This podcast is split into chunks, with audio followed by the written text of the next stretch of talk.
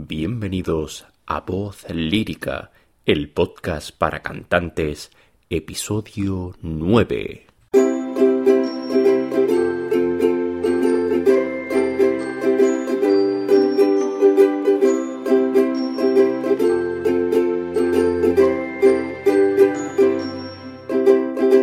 Muy buenas a todos y bienvenidos una semana más a Voz Lírica, el podcast para cantantes. Aquí encontrarás información útil sobre hábitos para cantantes, ejercicio físico, remedios para la voz, productividad para cantantes, mentalidad, interpretación, vocalización y muchas cosas más que lleven tu desarrollo artístico y tu canto al siguiente nivel. Así que si eres cantante o quieres serlo, este es tu podcast. Imagina que eres un deportista profesional, corredor de 100 metros lisos, por poner un ejemplo es una actividad muy explosiva con una gran demanda energética y donde debes estar completamente preparado antes de iniciar la carrera. ¿Qué pasaría si decides salir a competir sin calentar nada tus músculos? ¿Qué consecuencias tendría para tu musculatura? Y sobre todo, ¿tu rendimiento se vería afectado? Ahora piensa que eres un pintor. Debes preparar tus pinturas antes de pintar, ¿no? O que eres un escritor Deberías preparar el papel y el boli o el ordenador, la tablet, lo que sea que necesites antes de empezar a escribir, ¿verdad? Pues adivina, con la voz pasa exactamente igual.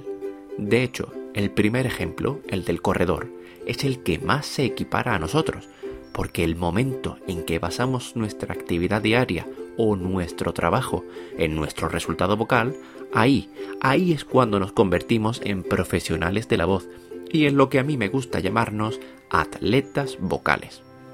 Y me da igual si eres cantante de ópera, cantante pop, de musicales, actor o conferenciante. Utilizas tu voz como medio para comunicarte y para ganarte la vida, y por ello debes darle toda la importancia, todo el cuidado y toda la preparación previa para que esté en las mejores condiciones posible. Así que ya habrás adivinado que hoy, en el episodio 9 de Voz Lírica, el podcast para cantantes, vamos a hablar sobre el calentamiento vocal.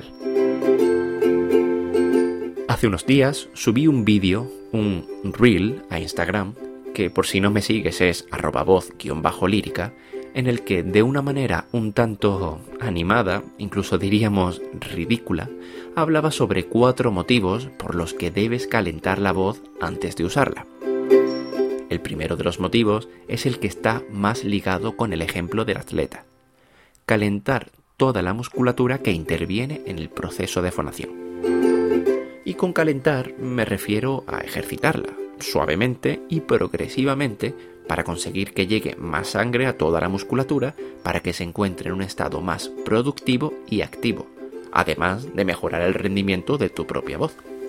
Este punto nos lleva irremediablemente al segundo punto, alargar la vida útil de nuestro instrumento.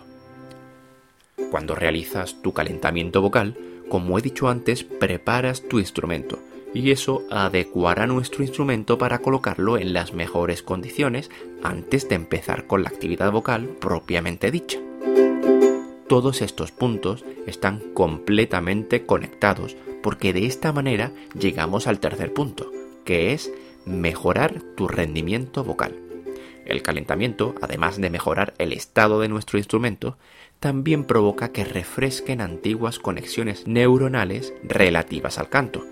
Es decir, al vocalizar, recordamos sensaciones, movimientos vocales y posiciones aprendidas con anterioridad, facilitando acceder a ellas nuevamente por lo que al iniciar el canto ya vas con cierta seguridad de haber hecho los deberes antes de empezar, lo que además de ser bueno para tu rendimiento es súper positivo para tu estado psicológico, ya que te aporta seguridad. Por último, el cuarto motivo es prevenir posibles lesiones, y está totalmente en consonancia y es básicamente la conclusión de los tres motivos anteriores. Si comienzas a cantar de una manera agresiva, estirando tus cuerdas al máximo, exigiéndoles muchísimo sin haberlas preparado antes, estás comprando todas las acciones de la empresa llamada patología vocal, y os aseguro que es una empresa que nos conviene tener lejos a nosotros los cantantes. Por otro lado, ¿cuándo hacer ese calentamiento vocal? ¿Cuánto debe durar? ¿Cuántos ejercicios debo incluir? ¿Es bueno calentar durante dos horas? ¿Son suficientes dos minutos? Estas y otras preguntas me llegan semanalmente tanto al Instagram arroba voz-lírica como al email vozlírica.yt.gmail.com Y la verdad es que entiendo que muchos cantantes aún no tienen claro ni se conocen lo suficiente como para tomar ciertas decisiones. Y en muchas ocasiones queremos que alguien de fuera nos dé esa pildorita, esa frase, ese momento que consiga aclarar todas nuestras dudas. Mi consejo, como he reiterado en muchísimas ocasiones y también en este podcast, es que tratéis de conoceros, de saber qué va mejor con vosotros, pero haciéndolo desde una perspectiva empírica, tomando datos, viendo qué resultados obtenéis para tomar vuestras propias decisiones. Yo solo soy un cantante que trata de acercaros y de ayudaros lo más posible, tanto con mi conocimiento como con mi experiencia y la de otros muchos cantantes con los que trato. Trato de poner a vuestro alcance a través de Instagram, de los podcasts, de los vídeos en YouTube y en definitiva de todo mi contenido, todo lo que a mí hace años me hubiese gustado encontrar y además todo junto en un mismo sitio. Para todos aquellos que quieren avanzar más rápido, no tener que investigar tanto, hacer pruebas, etc., pongo a vuestro servicio las clases de canto y las mentorías, en las que básicamente tratamos de evitar todos los fallos que podáis cometer para que consigáis vuestros resultados lo más rápido posible. Pero volviendo al tema, vamos a aportar valor. ¿Cuándo hacer realmente el calentamiento? Pues es una pregunta compleja, como a la mayoría, porque dependerá de la actividad vocal que tengas en ese día. Si tienes clase, tienes concierto, tienes función, grabación o algo así, yo dejaría el calentamiento para un rato antes de la actividad vocal. Y si no, yo lo dejaría para el principio de la mañana, para justo después del entrenamiento, porque como eres una grandísima voz lírica, entrenarás por la mañana y después prepararás tu voz para tenerla ready para el resto del día, ¿verdad? ¿Cuánto debe durar ese calentamiento? Hay mucha gente que no hace calentamiento vocal porque piensa que debe invertir horas y horas y horas de trabajo.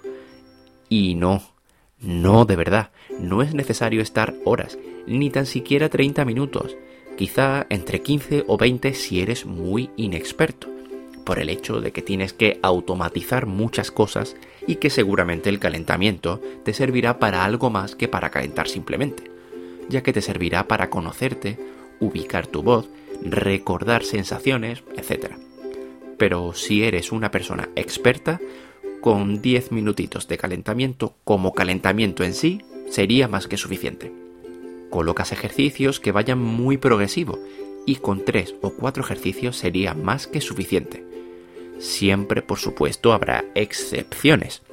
Días en los que la voz no necesita 10 o 15, sino que necesita 30 minutos o incluso 45, porque tengas que ir muy muy muy lento desde un principio, empezando desde lo más simple del mundo hasta llegar a ejercicios complejos pero muy lentamente.